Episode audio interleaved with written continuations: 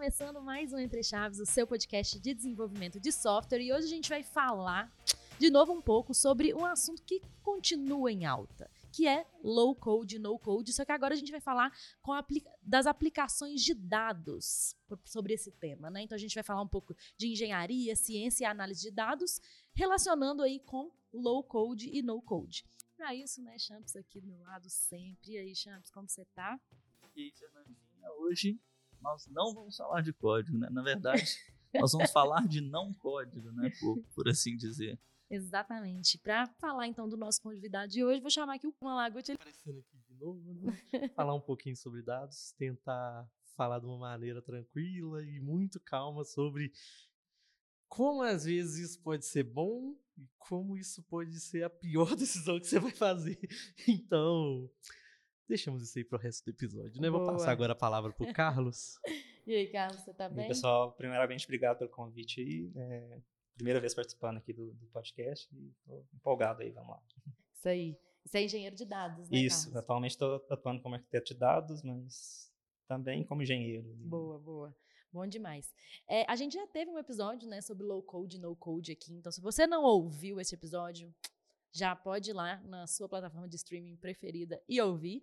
Mas hoje, como eu falei, a gente vai focar mais falando sobre dados, né? Então, para começar essa conversa, por que que a gente tem que fazer um episódio de low code no code relacionado com dados? Né? Por que, que aquele o único episódio que a gente fez sobre esse tema já não foi suficiente? Não, beleza, né? E agora que eu já fiz o clickbait na, na primeira frase do, do podcast, falar um pouquinho agora mais sério. Né? E, no caso de dados, eles têm algumas nuances que faz plataformas low code, no code eh, serem, na verdade, muito mais comuns do que no desenvolvimento padrão.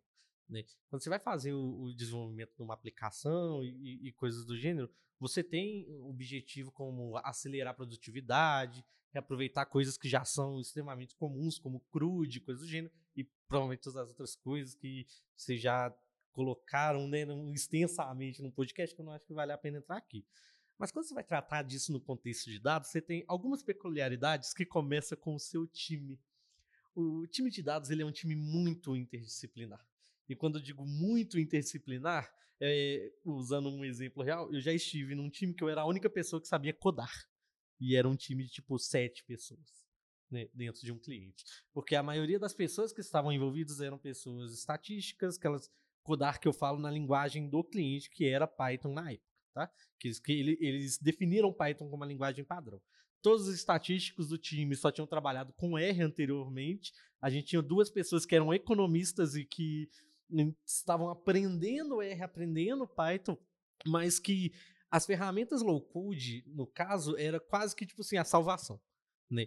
Para alguém que não tem muito contato e que não conseguiria é, ter um framework ou, ou, ou, trabalhar em cima de uma estrutura mais complexa, a, as ferramentas low code eram quase que building blocks que elas conseguiam montar um pipeline e, e ir personalizando as ocorrências de forma a ter o resultado que elas esperam, que está muito baseado, muito é, ancorado mesmo nos conhecimentos estatísticos que eles tinham. Então, ah, eu preciso aplicar determinada, vamos colocar nesse caso, né, que era muito estatístico e economista, aplicar tal operação, tal distribuição, ver tal análise de dados. Então, é, ter muita coisa pronta que eles não precisam fazer o cálculo e poder utilizar essas ferramentas, é, basicamente era o que viabilizava o, proje o, o, projeto como um todo. Se eles não tivessem que fazer isso, para cada estatístico você ia ter que colocar um dev junto. para fazer aquilo sair do papel. Isso é basicamente inviável, sabe? Mas não precisa ser necessariamente nesse caso, né? Porque como a gente trata, e aí talvez até o Carlos queira falar um pouco mais dessa parte de arquitetura de dados, muito do que a gente faz de ETL, de arquitetura mesmo, como baseado em pipe filters, né? muita coisa é reutilizável e muita coisa é, você não quer reinventar a roda. Você quer fazer ingestão de dados, você quer usar uma ferramenta tipo Airbyte. Cara, você, você tem um conector que você vai, sei lá, plugar no, no Spotify, que você vai plugar em alguma ferramenta, plugar na, no, no, na Azure, por exemplo, né, no ADLS. Não é o tipo de coisa que você tem que ficar codando toda hora. Ah, mas poderia ser uma API? Poderia. Mas e o cara que é um, um cientista de dados que ele não tem um engenheiro de dados, entendeu? Para trabalhar junto com ele. Você quer que tenha muita coisa pronta para você, tipo assim, basicamente viabilizar um projeto que precisaria de interdisciplinaridade, mas que nem sempre tem. Então você tem que dar um jeito de burlar isso. É justamente isso que o Malaguti falou, né? Acho que até puxando mais para engenharia aqui, é, eu acho que essa questão do low code é um paradigma até muito mais comum nessa área de dados, né? Tipo, do que na, no desenvolvimento de software geral aí, né? É, e não é uma coisa nova também, né? Tipo, você vê aí, desde a década de 90, sei lá, já tem aquelas ferramentas, aquela que veio antes do CIS, né? Que é o, acho que Data Transformation Services. Então, há muito tempo já, já tem essas ferramentas e, assim, praticamente todo projeto aí envolve algum, algum nível de, de, de low code aí, né? Tipo, principalmente nesses, é, até algumas ferramentas mais legado mesmo, tipo SQL Server, algo desse tipo, o pessoal usa bastante o CIS, então já, já é uma coisa bem enraizada, assim, né, nessa parte de engenharia.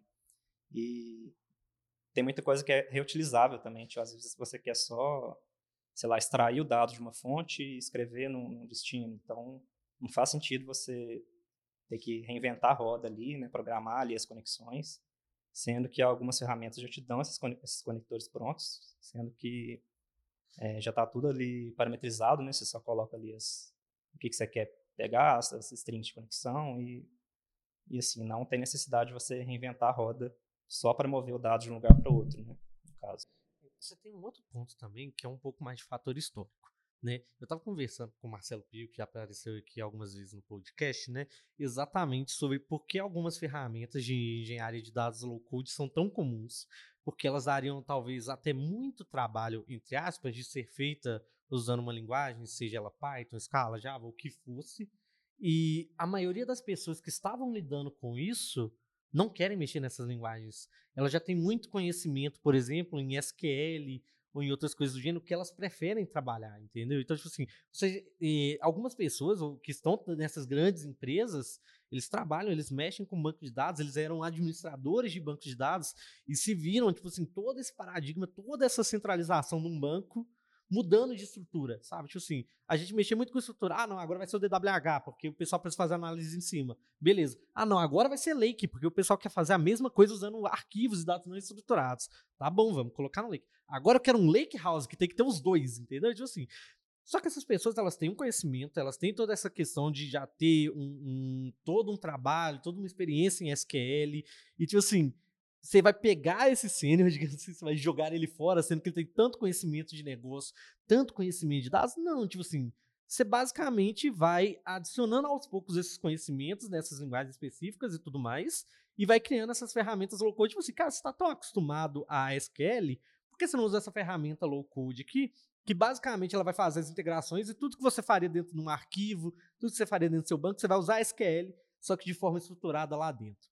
Ou então, Além, tipo assim, você gosta tanto de SQL que eu vou fazer um negócio aqui que chama PySpark, que você vai rodar muito próximo do seu SQL, só que em Python usando processamento distribuído, para ficar mais fácil da gente fazer nessa migração. Sabe? Então, tipo assim, isso acaba sendo muito cômodo mesmo. Tanto que hoje, às vezes, isso chega a ser um problema. Né? Eu fiz lá a, quase que a questão de ah, a pior decisão. Eu não acho que normalmente a low code vai ser a pior decisão, mas algumas pessoas já vi e falam, não, porque esse low code funciona tão bem se a gente fazer um no code aqui dentro. E aí acaba sendo muito engessado, começa a ficar extrema, a performance começa a ficar terrível, sabe? Aí tem que desfazer aquilo e ir pro low code porque funciona muito bem. É um, digamos assim, um meio termo agradável entre esses conhecimentos e o que falta. Principalmente porque quando você vai montar um time, e você tem que colocar, tipo assim, ah, não, eu quero construir, vou dar um exemplo, eu sempre dou um sistema de recomendação. Ah, mas aí se eu preciso mesmo de um engenheiro de dados, não posso pegar essa ferramenta aqui que é pronta meu cientista fazer lá o que ele precisa para pegar esses dados já de forma semi-estruturados, ou, ou, já bem pré-tratados, e ele faz o resto. Porque aí, basicamente, você corta uma pessoa. É eficiência mesmo, sabe? É, tipo assim, é redução de custo, é esse tipo de coisa. Só que nem sempre é ideal, né? Às vezes o, que, o resultado disso pode ser algo não escalável, o que basicamente retrabalho mesmo. Em algum momento você pode ter que jogar tudo fora para fazer direito, digamos assim, né? É, eu, eu achei legal a, a, ideia que vocês comentaram desse ponto de entrada, né? Porque eu já vi de fato muitos colegas que não graduaram né, na área de sistemas, de TI, é, e que acabam migrando de alguma forma para mais para o lado do desenvolvimento, mas sempre na interseção ali dos dados, né? Porque é algo que é comum a, e necessário em, em muitas áreas, muitos contextos diferentes, né? É, e, e, é muito interessante também porque às vezes eu, enquanto desenvolvedor, não vou ter às vezes aquela visão estatística ou estratégica que uma outra pessoa que não é da área de desenvolvimento vai ter mais desenvolvida, né? E aí o low code dá essa oportunidade para essa pessoa é, trabalhar ali, né? Achei interessante esse, esse pensamento. É, a gente até falou, né, né Champs, no, no, episódio de low code, o quanto realmente esse tipo de ferramenta é, auxilia pessoas que não são devs, né, a entrarem no mundo do desenvolvimento de produtos digitais, né? Vamos falar assim. E o que vocês estão trazendo é justamente isso, assim, uma galera talvez que eram DBAs, né? Ou enfim, estatísticos, ou pessoas que estavam, né? É, mais com contato mais com o dado, com a parte estatística, economista, né? Que que o Malaguti mencionou, e que também conseguem estar no no desenvolvimento de produtos digitais, produtos de dados, né? Isso é, é muito legal, o quanto essas ferramentas vão possibilitando. E aí, até entrando nesse, nesse quesito da eficiência que o Malagoas trouxe, que eu acho que é bem legal, né? Que a gente está, né? Eu já falei várias vezes aqui no, no, no podcast, num período de maior eficiência, de maior produtividade, essas ferramentas vêm realmente não só auxiliando o desenvolvimento, como auxiliando, como o próprio Carlos já falou, há muito tempo né, a galera de dados. E aí eu queria entrar um pouco mais prático mesmo, para a gente deixar um pouco mais palpável para quem está nos ouvindo, como que essas ferramentas são realmente implementadas, né, ou utilizadas em cada área né, que a gente tem da, de dados. Né? Vamos começando, então, pela engenharia, pela arquitetura de dados. É, a gente falou um pouco de, sobre pipelines e tal. Eu queria que vocês dessem mais exemplos é, práticos de como que a gente usa low-code mesmo na engenharia de dados, na arquitetura de dados. É, no caso, é, a gente tem hoje várias ferramentas, é, principalmente na AWS, no Google Cloud, na Azure, nessas, nessas, nuvens, né? Então, acho que eu vou dar um exemplo de uma ferramenta que a gente tem hoje, que muita gente usa né, na AWS, que é o AWS Glue, que eu acho que é um, um exemplo muito bom aí de, a gente falar de, de ferramentas low-code para engenharia de dados, né? É, uma ferramenta muito fácil de você começar a usar ela, praticamente você entra ali já tá, não precisa preocupar com, com infra, né? roda tudo, tudo serverless.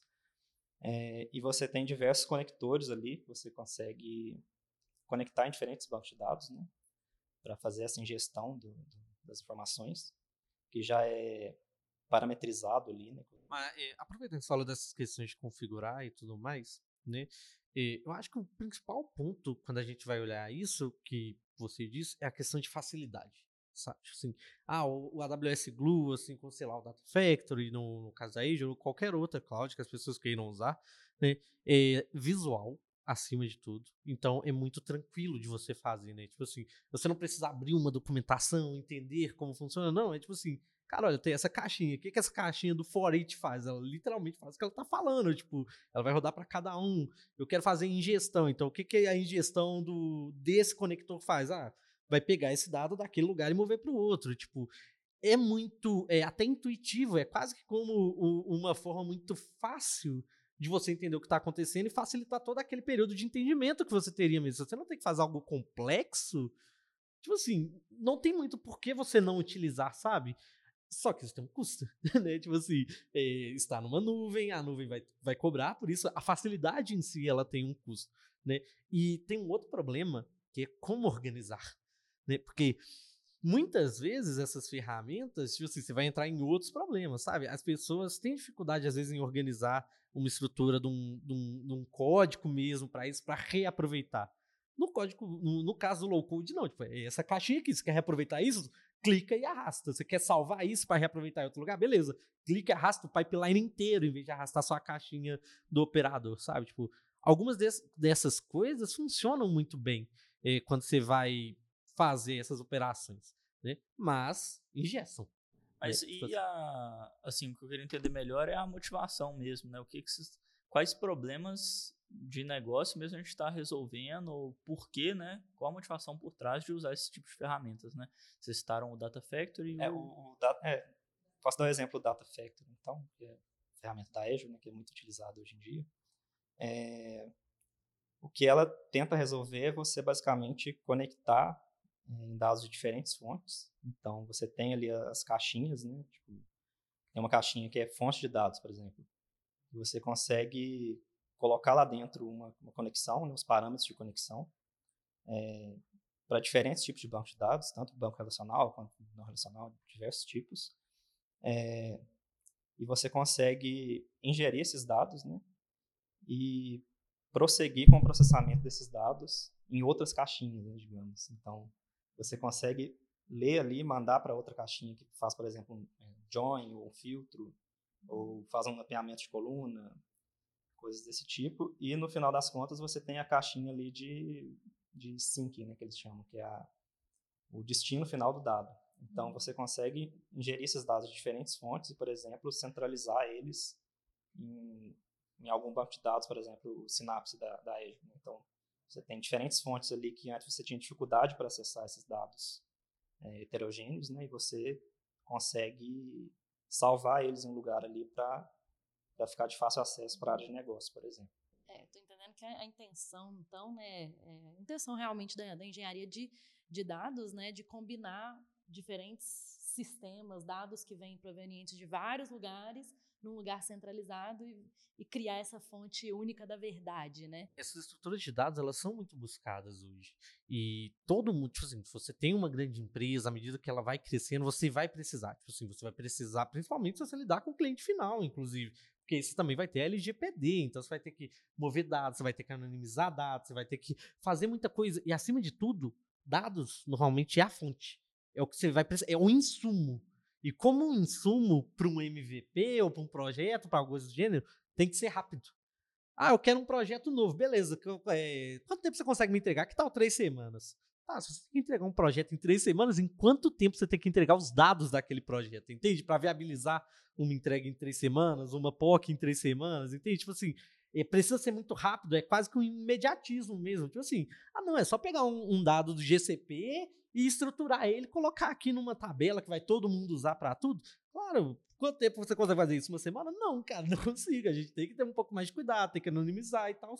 Então, como é que você vai otimizar isso? Né? Como é que você vai facilitar isso? Como é que você vai pegar uma pessoa que tem que fazer uma POC igual agora com o chat GPT? Ah, não, é só treinar um, pegar lá o GPT-3, GPT-4 e treinar ele. Beleza, e os dados para treinar ele vão vir de onde, entendeu? Para fazer o fine tuning desses caras. Ah, não, você é cientista de dados, você pega o dado e traz. Não, tipo assim, eu, não, eu sou cientista, não sou engenheiro, entende? Então, ah, beleza, pega uma ferramenta pronta. Hoje, a maioria das vezes, quando você vai fazer uma POC, muitas vezes, antes de olhar como codar aquilo, você vai olhar uma ferramenta quase que pronta de low code para, tipo assim, verificar se aquilo funciona. E muitas vezes ela vai ser o necessário. Sabe? Você só vai sair dela se você tiver algo, tipo assim, além. E você só vai fazer além se você provar que isso funciona. Então você precisa de uma POC com low code, sabe? É, é tá virando quase um, um, uma necessidade mesmo. Tipo, você precisa de, um de testar com low code antes, porque eu não quero gastar tempo desenvolvendo algo grande.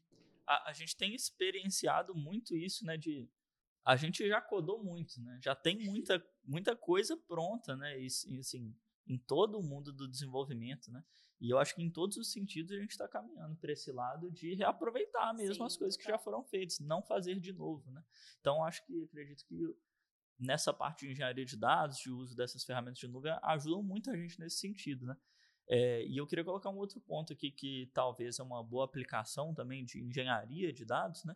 Que é quando a gente trabalha com sistemas legados, né? Que é uma discussão que a gente já falou várias vezes aqui no podcast, mas que é muito frequente mesmo a necessidade de lidar com sistemas legados.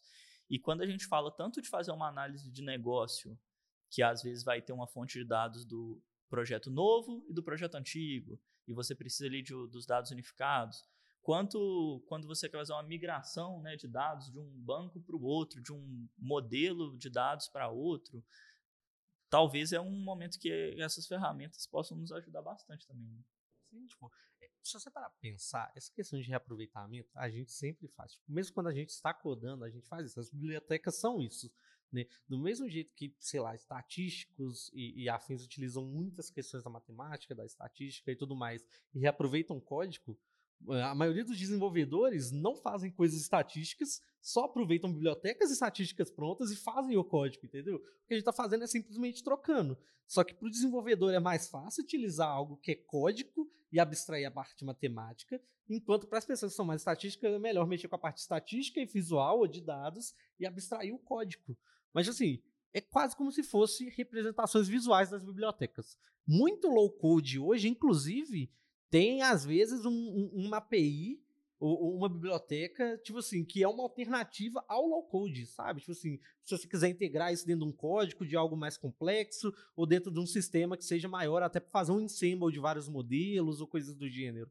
Porque fica mais fácil, tipo assim. E tem o contrário também. Ele tem lá, tipo assim, insira o seu, o, a, o seu package Python, ao, sei lá, o seu cluster já direto aqui do Databricks, caso você queira fazer um, uma execução inteira. Então, tipo assim, a ideia é ser algo visual e às vezes, inclusive, aquilo é quase que um, um, um comparativo para você poder apresentar para o negócio. Tipo assim, olha, isso aqui é o que você tem, tá vendo? Você começa aqui, na, mais à esquerda, onde a gente está lendo o seu dado, e se você ir seguir nessa linha de entendimento da esquerda para a direita, aqui na direita é onde está sei lá, o seu modelo, seu sistema de recomendação, ou qualquer outra coisa ali, todos os seus dados disponíveis no seu data lake, no seu lake house, entendeu?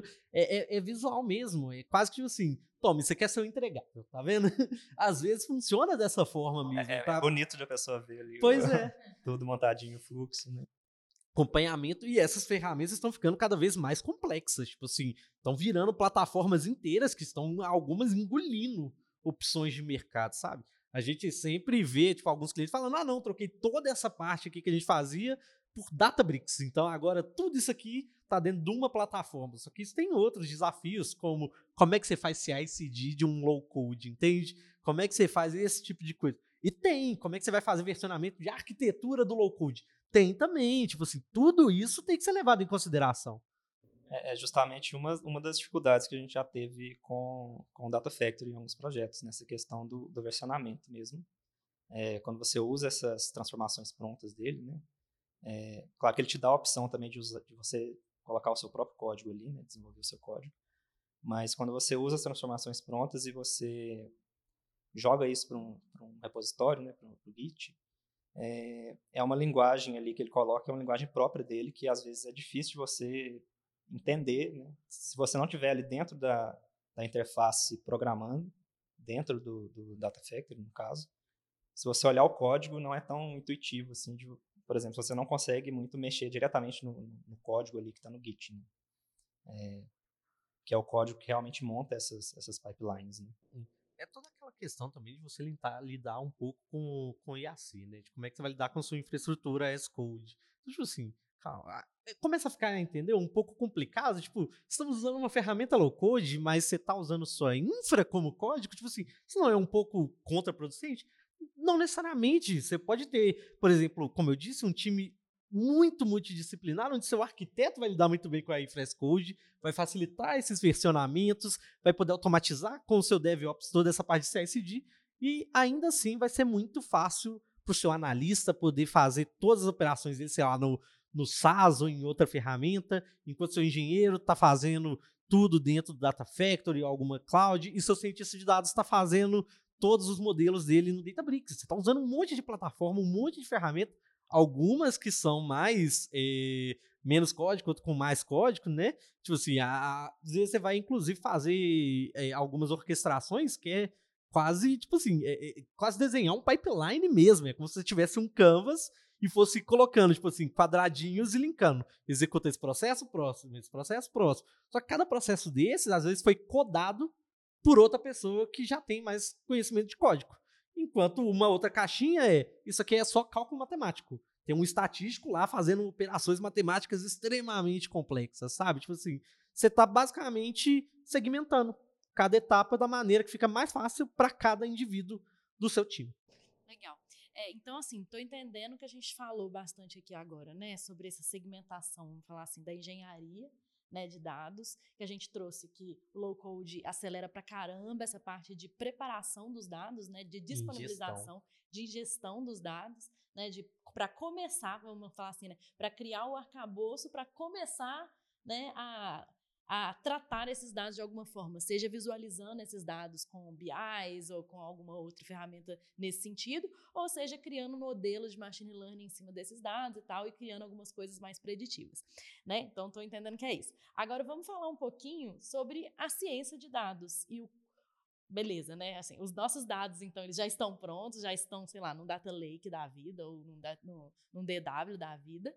E agora a gente vai falar um pouco, então, sobre low code e ciência. Como que a gente pode né, acelerar ou, enfim, é, melhorar os nossos modelos ou acelerar a criação de modelos de machine learning usando low code. Então vamos entrar um pouquinho em machine learning, né? E machine learning é mais do que fazer um modelinho de machine learning, né? Porque isso, inclusive, na verdade, costuma ser a parte mais fácil. E tem um meme que eu adoro usar, que eu, eu, uso esse meme a exaustão no Teams, eu uso esse meme a exaustão no, no Discord. Que é tipo assim, olha lá, aquele cientista de dados só usa modelo simples. Viu? Ninguém se importa. Todo mundo só usa modelo simples para algumas coisas. Porque quando você vai criar algo tipo do zero, o, às vezes o modelo em si é a menor dos seus problemas, entendeu? Entender o problema vem antes. Então, tipo assim, ah, tem que entender o problema. Aí agora eu preciso de um modelo que resolve o problema.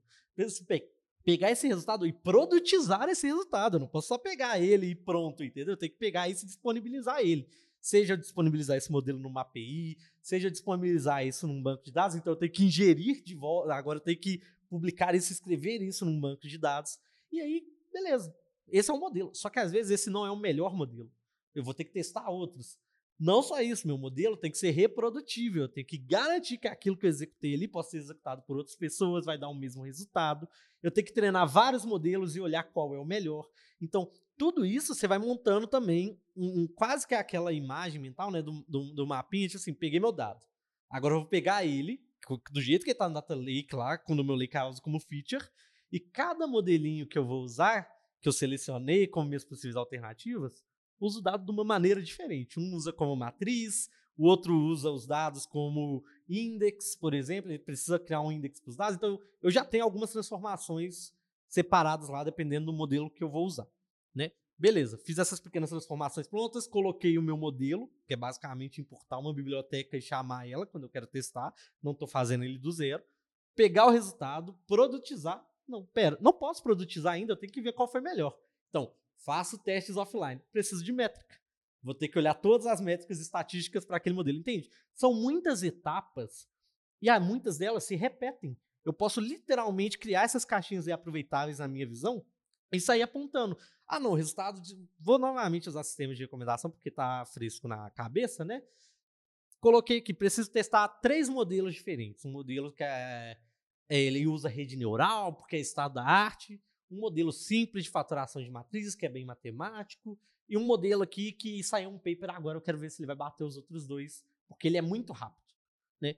Beleza, os três vão dar resultados próximos. Eu consigo pegar é, isso, essas métricas, e colocar nesses plug and play, por exemplo, que ele já calcula a métrica, e eu sei qual é, mas eu não preciso ficar codando ou, ou importando biblioteca, fazendo isso tudo direto. Né? Eu consigo pegar essa métrica e passar para outros times, inclusive, que eles vão poder utilizar, porque eles não precisam desse conhecimento de código, sabe? Eles podem pegar isso e jogar no Power BI, eles podem embutir isso em algum lugar, eles podem ingerir isso em outro, eles podem otimizar esses valores. Quais que são os parâmetros que eu vou usar em cada modelo?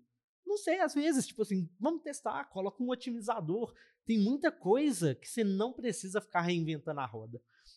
E acima de tudo, você precisa testar muita coisa. O setup experimental disso é muito custoso, sabe? Então a gente precisa testar muita coisa muito rápido e fala, beleza, esse modelo aqui funciona melhor para esse contexto, por causa disso, disso, disso, fiz uma análise.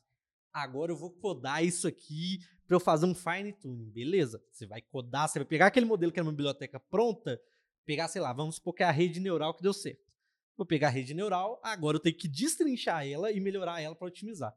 Só que assim, até eu fazer isso são, dependendo de quantas pessoas no time, meses de projeto, sabe? Tipo assim, e você não quer que eu fale, não, vou testar um monte de coisa aqui, codar elas todas e daqui um ano eu te falo qual é o resultado. Não, você tem que testar 50 coisas agora. Eu preciso ver isso agora. Meu time multidisciplinar, porque eu não vou poder ficar olhando métrica, porque eu estou fazendo outras coisas. Meu analista vai olhar métrica, vai colocar isso no Power BI. Entende? Tipo assim, isso precisa ser facilitado. E ah, poderia ser tudo código? Poderia, mas o meu analista não sabe tanto de código. Às vezes eu não sei tanto de código, mas eu sou um mestre em estatística, por exemplo, e já é o suficiente. Ou então eu sei muito sobre alguns modelos, sei muito como funciona por baixo. Depende do contexto, depende de como você usa. Então, assim, fazer isso low code é muitas vezes o que viabiliza a ciência na parte de ciência de dados. Porque senão é só dados. Gostei dessa. Gostei dessa frase aí, ó. Low code é o que viabiliza a ciência na ciência de dados. Eu entendi, assim, é que, então, basicamente, é o que realmente nos possibilita a testar vários modelos de forma mais rápida, né, do que se eu tivesse que codar tudo e, né, enfim, é, criar tudo do zero, porque, como você falou, tem muita coisa que é reutilizada, né, na ciência de dados. Sim, e não só isso, tipo assim, você tem todo mundo aqui tem um tempo para gastar, ninguém, tipo assim, o dia continua tendo 24 horas. Se você está estudando, às vezes, alguma parte mais estatística, você está deixando de estudar código. Se você está estudando código, você está deixando de estudar, sei lá, estruturas de, de rede neural, porque é alguma coisa muito específica para você entender. Tipo assim, é quase que uma forma, tipo, gente, é, é, ciência. Você precisa pegar o que já existe, reaproveitar e construir algo novo. Você tem que conseguir compartilhar com outras pessoas que tenham, às vezes, contexto ou não semelhante, porque tem algumas coisas que vão estar dentro do mesmo contexto, outras nem tanto. Então, você tem que fazer com que essa informação seja palatável para quem vai consumir, para quem vai testar, para quem vai utilizar.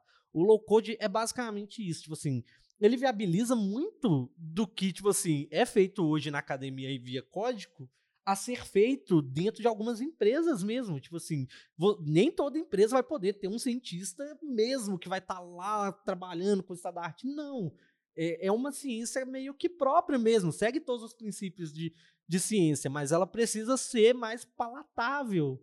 Nem todo mundo tem que trabalhar com o estado da arte, nem é viável, sabe? E, e praticamente, assim, né? Porque eu entendi o, con o conceito né, do negócio, mas dá uns exemplos, assim, de ferramenta e coisas aí que a gente então, ultimamente a gente tem usado bastante o, a referência, o, o próprio Databricks, né? Porque. Mas não é o único. Você tem, sei lá, o SageMaker, você tem até coisas prontas. Tipo, é, a gente estava discutindo recentemente, tipo, ah, alguém precisa fazer indexação, sabe? Aquelas questões de busca. Tipo, você tem um site, você tem que buscar coisa. Ah, tem uma Apache Solar, por exemplo. Porque eu quero buscar, eu quero indexar isso muito rápido para depois adicionar inteligência lá dentro. Né? Tipo assim, se você fosse fazer esse sistema de recuperação de informação e tal, na mão, mesmo usando bibliotecas, cara, é custoso. Tipo assim, né? Nota, você tem um, um servicinho pronto que você pode ir editando e tudo mais, ou até usando um pronto mesmo e plugando coisas dentro da nuvem, facilita demais, sabe? Tipo, você, às vezes você usa SRF, às vezes você vai usar isso internamente dentro do seu pipeline de low code, porque você quer fazer um ensemble, né? Você quer juntar várias coisas para fazer o seu produto final.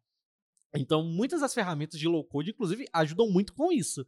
Como o, o próprio Azure Data, o, o Data Factory, você consegue orquestrar essas questões do, do Databricks, que são modelos prontos, que são teste ou pipelines lá dentro. Então, tipo assim, facilita muito nesse quesito.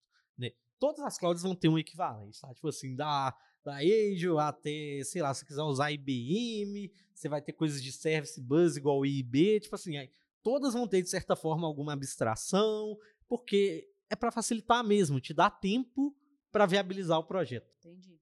Massa. É, é, eu, eu tava, tava lembrando aqui, né? Você, você, mencionou o Pio, né? A gente falando aqui do Pio, e ele nem está aqui, né? Mas ele é um grande defensor de usar a GCP, né? Google, a, a, nuvem da Google e tudo mais. E ele fala o quanto que facilita é, quando se trata de dados.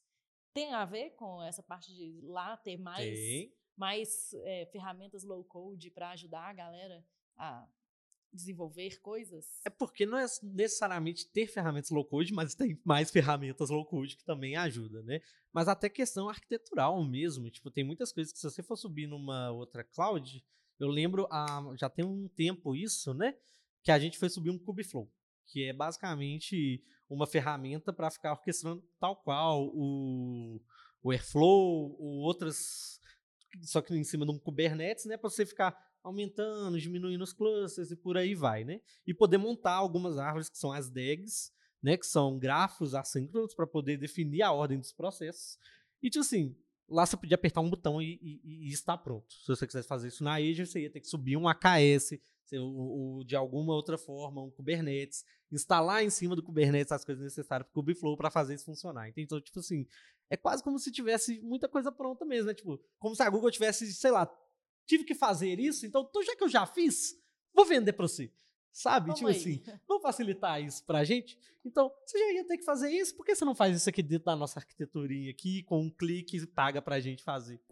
E, e engraçado que tudo que a gente está falando, assim, e, e eu estou percebendo talvez o grande valor do low code nos dados, é que na prática, quando a gente trabalha com dados, parece ter muitas tarefas repetidas, digamos assim, né? Você quer aplicar o mesmo modelo estatístico em contextos de fontes de dados diferentes ou informações diferentes. Você quer unificar informações de diversas fontes. Quais dados são esses? Não, não importa, mas o, o problema que você está é- resolvendo computacionalmente ele é o mesmo, né?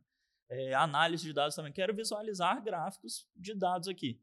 Não importa quais dados que são, são tarefas que já foram feita, feitas antes, né? E a gente tem é, essa repetição, então o low code ele facilita né, misturar essas, essas coisas, né, o low code e os dados. Né?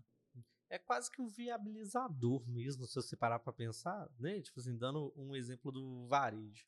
Varejo tem muitos dos sisteminhas que você vai ficar usando para acompanhar vendas, para acompanhar marketing, essas coisas.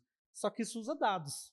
Você vai plugar isso direto no banco de dados da sua aplicação? Você não vai, tipo assim, vai dar ruim em algum momento, entende? E as pessoas não discutem disso, tipo, ah, não, vamos fazer essa questão aqui, vamos fazer essa parte de dados e depois a gente monta, sei lá, nosso CRM. Não, é tipo assim, nós vamos montar o CRM, vamos, vamos montar essa questão aqui de acompanhamento de marketing e fluxo, vamos. Aí chega no meio do caminho, ah, onde que estão os dados? É, Ou então, dados. né? A gente precisa disso aí. Só que às vezes é umas coisas simples mesmo, igual você falou, tipo, pegar de um banco e mover para o outro, é, é fazer uma cópia, fazer uma estrutura, o, o- o- a dificuldade ela não está no código, entendeu? Ela está na modelagem, ela está no pensamento, ela está na solução, como resolver o problema, em vez do que na implementação da solução do problema. Entende? Então, tipo assim, esse conhecimento de como fazer e como modelar, às vezes é mais relevante nesse cenário do que o código para fazer isso. Porque uma vez que você sabe o que fazer, você tem um milhão de exemplos de código pronto. Bom, gente, então assim, é, eu acho que essa colocação que o Champs fez aqui agora foi extremamente importante, porque realmente é isso, né? Assim, o quanto low code ajuda realmente na parte de ciência, na parte de engenharia, por terem tarefas é, muito repetitivas, né? E coisas que não importam é, o, o quase que o negócio, mas que a- computacionalmente é a mesma coisa. E, e quando a gente também fala sobre visualização de dados e análise de dados, acredito que também a gente chega nesse mesmo ponto, né? De, de pessoas estatísticas que não que não têm muito, dom- muito domínio do código, que também precisam de ferramentas que facilitem né, o, o drag and drop ou alguma coisa assim, e facilitem de fato a construção dessas visualizações. Bom, gente, eu acho que é isso. O papo foi massa demais. É, acho que foi é, deu para entender que realmente dados têm uma, uma- um viés aí no no code e no low code, né? Vamos falar mais do low code maior do que o desenvolvimento, que a galera de dados com certeza está trabalhando mais com low code do que a galera deve, né? E é isso. É isso, valeu, galera. Valeu, galera, e até a próxima. Valeu, gente.